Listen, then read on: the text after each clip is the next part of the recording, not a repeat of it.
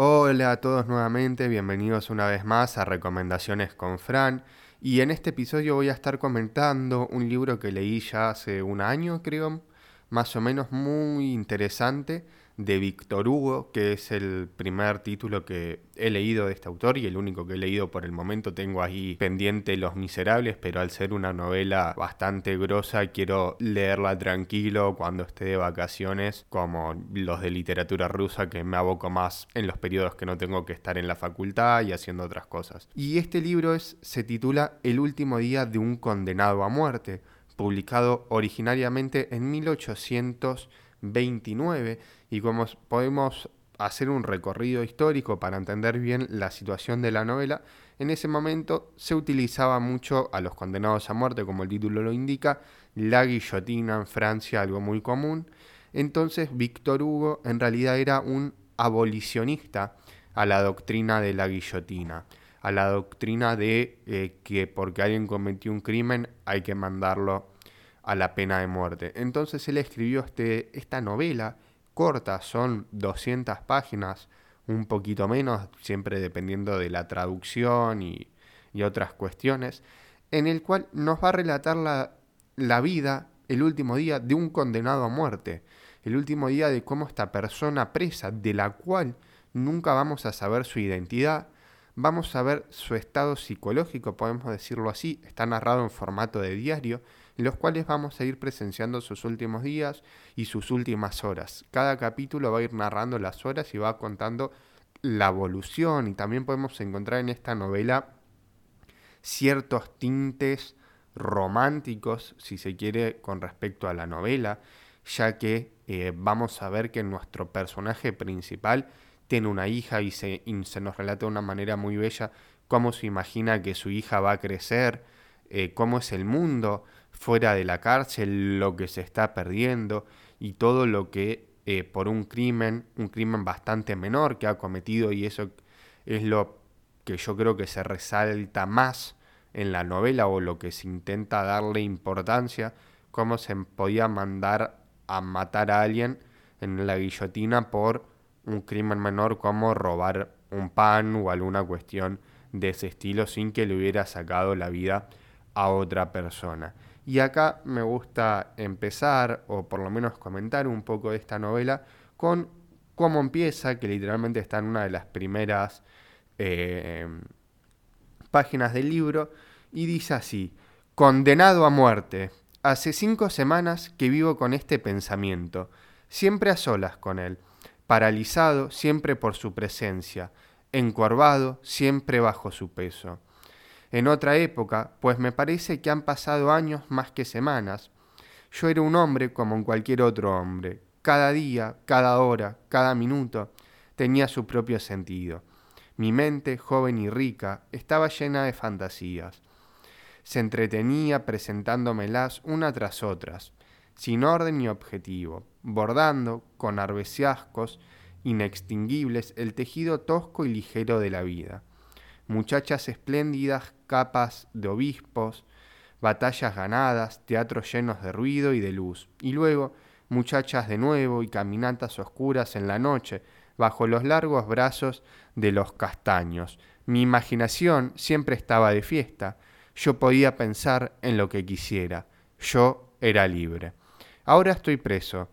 Mi cuerpo, se me trabó en el ebook, perdón, está encadenado dentro de un calabozo. Mi mente está en prisión dentro de una idea.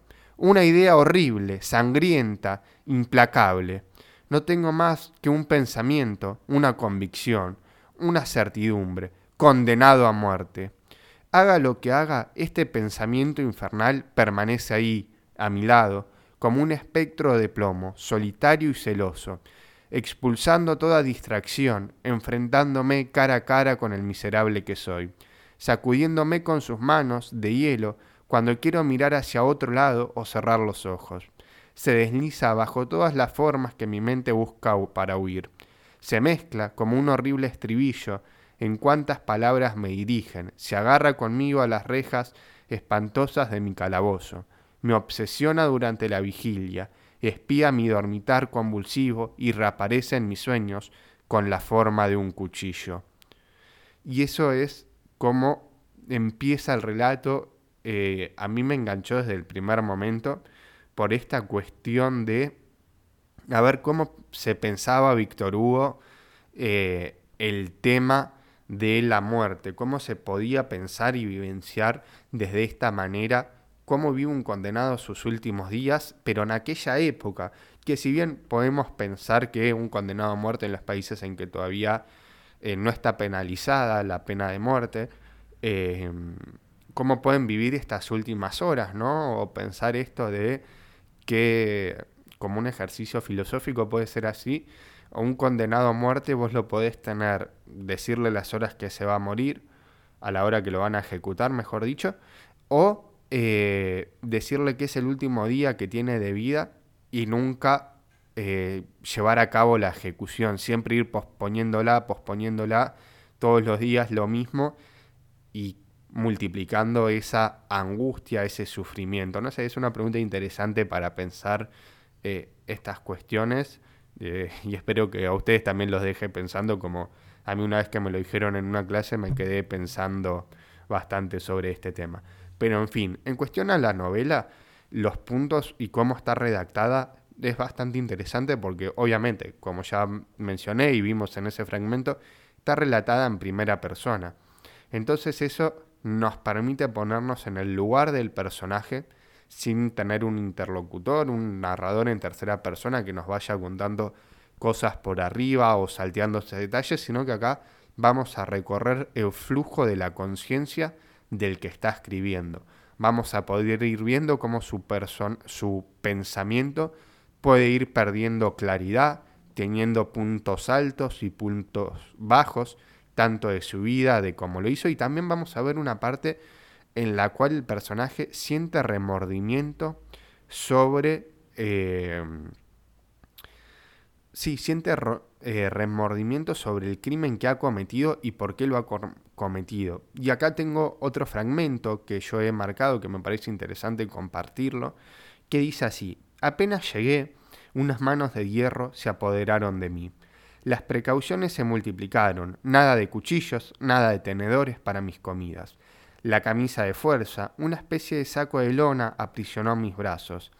Aquí respondían por mi vida. Yo había recurrido en casación. Este oneroso asunto podría tardar seis o siete semanas y era importante conservarme sano y salvo para la plaza de la Greve. Los primeros días me trataron con una suavidad que me parecía horrible.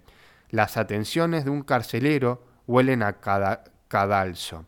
Felizmente, a los pocos días la costumbre se impuso.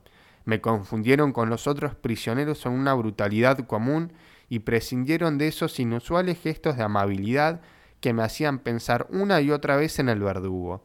No fue esta la única mejora. Mi juventud, mi docilidad, los cuidados del capellán de la prisión y sobre todo algunas palabras en latín que le dirigí al conserje, que no las comprendió, me dieron derecho a pasar una vez por semana con los otros detenidos, e hicieron desaparecer la camisa que me tenía paralizado.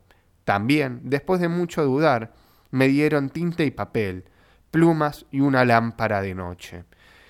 En este fragmento, que en realidad mucho no nos dice, eh, sino que tiene que ver con, eh, y lo marqué por algo en particular, que es ver cómo también Víctor Hugo nos lleva sobre cómo trataban a los presos como una reliquia para que estén en perfecto estado para la ejecución y que luego esto se va perdiendo por cuestiones que en el relato se van comentando, que no voy a entrar en detalle, pero sí ver cómo que a veces esta cuestión de tratar al reo como algo inmaculado, así que hay que proteger para brindar un espectáculo sobre su asesinato en la guillotina frente a todas las personas, miles de personas que iban a presenciar eso, que era un espectáculo, ¿no? Como se ve en las películas, era como ir al cine, bueno, era ir a ver a alguien ser ejecutado, ser ahorcado, etc.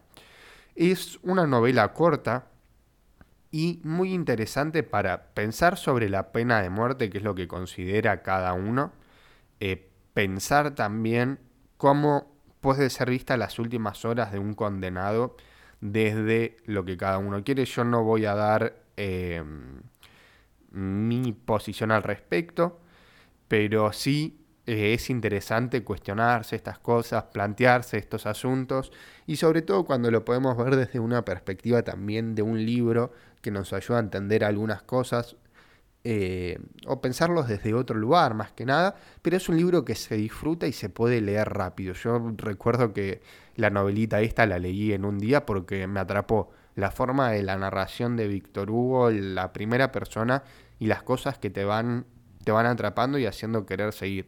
Y otra de las cosas atractivas que tiene el libro es que los capítulos son muy cortos, entonces puede cumplir, o cumple mejor dicho, esa función de diario de comentarios cortos, de no más de seis páginas, un capítulo, a veces es media carilla, una carilla, y cambia a otro capítulo del diario, a otra cuestión, y así sigue para adelante. Eh, mismo acá, en uno de los capítulos del diario, ya para ir cerrando, una de las cosas que dice Víctor Hugo, ni siquiera al principio del libro, en, sí, al principio del libro, mejor dicho, no al final, es que el rey o nuestro personaje escribe lo siguiente.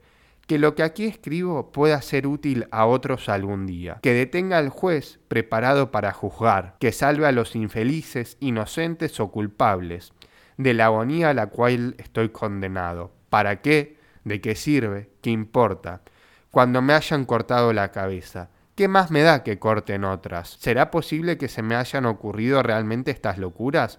Echar abajo el cadalso después de haber subido en él. Os pregunto, ¿qué beneficio puedo sacar de ello? El sol, la primavera, los campos llenos de flores, los pájaros que se despiertan al amanecer, las nubes, los árboles, la naturaleza, la libertad, la vida. Nada de esto me pertenece ya. Ah, es a mí a quien habría que salvar. ¿Será cierto que eso es imposible? ¿Qué sabré de morir mañana? Quizás hoy mismo. ¿Qué es eso? Eh, ¿Qué es eso así? Dios mío, qué horrible idea. Es para romperse la cabeza contra el muro del calabozo. Entonces ya vemos que nuestro interlocutor, nuestro protagonista, la idea firme que tiene es básicamente de yo escribo esto para, eh, ¿cómo se dice? Para poder salvar a otras personas, para que se den cuenta de las horroridades eh, que están cometiendo, de, la, de los crímenes atroces que se cometen a veces por faltar a una pequeña ley o algo. Ese es como el comentario que quería hacer del libro de el último día de un condenado a muerte. Este va a ser un episodio corto y espero que les haya gustado.